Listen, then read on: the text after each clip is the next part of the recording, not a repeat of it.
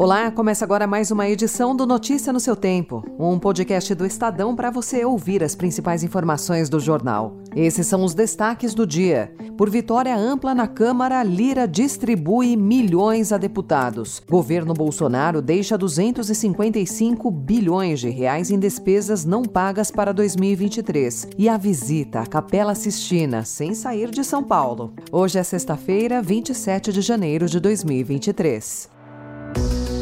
Estadão apresenta Notícia no seu tempo.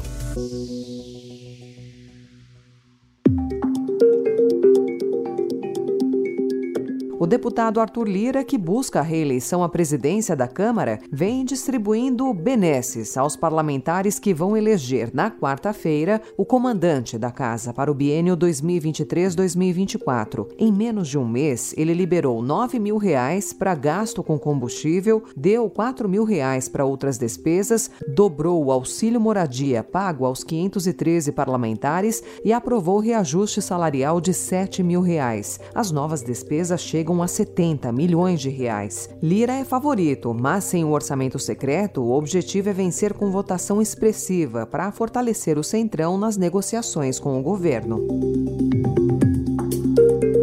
Em nota, a Câmara dos Deputados disse que entre os anos de 2016 e 2023, a inflação acumulada superou 40%, tendo como referência o IPCA, e o reajuste da cota parlamentar busca adequar o seu valor aos maiores custos do exercício do mandato.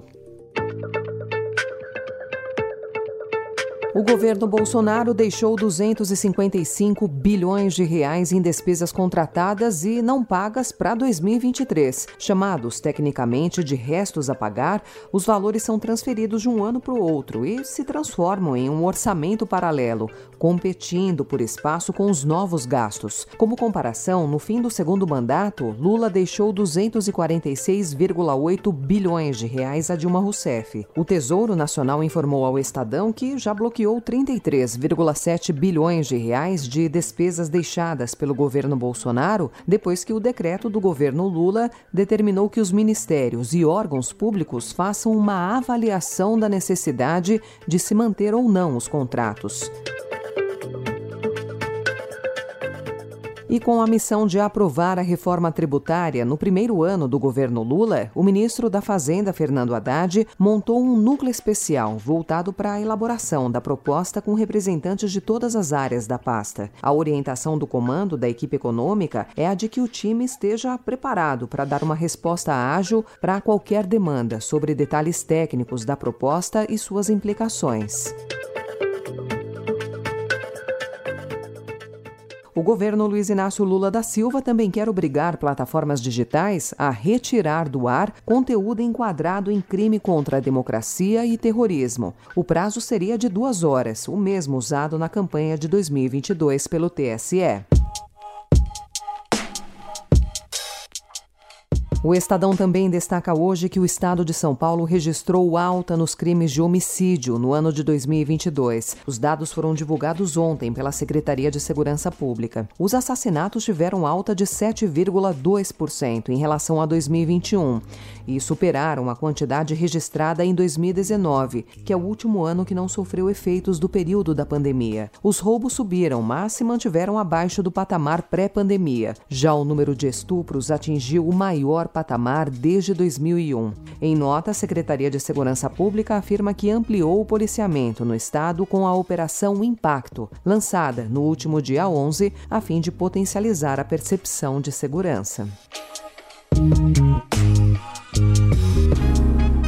E sobre a violência contra o povo Yanomami, a informação de que militares da reserva que atuaram em diretorias do Ibama durante a gestão de Jair Bolsonaro chegaram a ter em mãos um plano de ação para entrar na terra indígena em Roraima e agir para reprimir o garimpo que atua na região. Esse plano, porém, nunca foi executado. Os responsáveis por fazer com que as medidas fossem efetivamente realizadas eram dois coronéis da reserva do Exército que foram nomeados pelo ex-ministro do Meio Ambiente presidente Joaquim Leite. Ontem, procuradores do Ministério Público Federal denunciaram que o Ibama, de fato, deixou de agir e executar o seu plano, como estava previsto. Questionada, a chefia do Ibama, que hoje está sob o comando do presidente interino Jair Schmidt, declarou que a nova orientação do governo é que a situação na terra indígena seja prioridade. O Estadão não conseguiu contato com o ex-ministro Leite.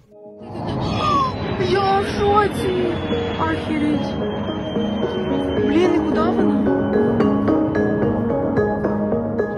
E no destaque internacional, a retaliação da Rússia, um dia depois de os Estados Unidos e Alemanha enviarem tanques para a Ucrânia. Entre os projéteis disparados estavam mísseis hipersônicos.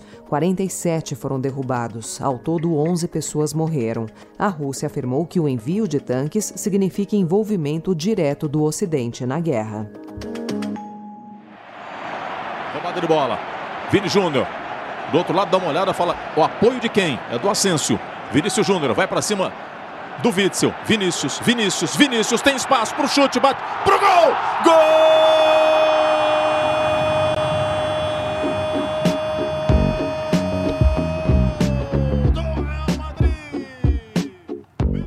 Alvo de uma provocação violenta feita por torcedores do Atlético de Madrid horas antes do clássico de ontem com o Real Madrid, Vinícius Júnior respondeu na bola. Fez gol e comemorou dançando. Ajudou o time dele a vencer o jogo no Santiago Bernabéu por 3 a 1 na prorrogação, eliminar o rival e se classificar para as semifinais da Copa do Rei. A provocação a Vini Júnior foi pesada. O ato fez o próprio Atlético publicar uma nota de repúdio e desencadeou uma reunião de urgência convocada pela Comissão Estatal contra contra a violência, racismo, xenofobia e intolerância no esporte da Espanha, que classificou o episódio como desprezível.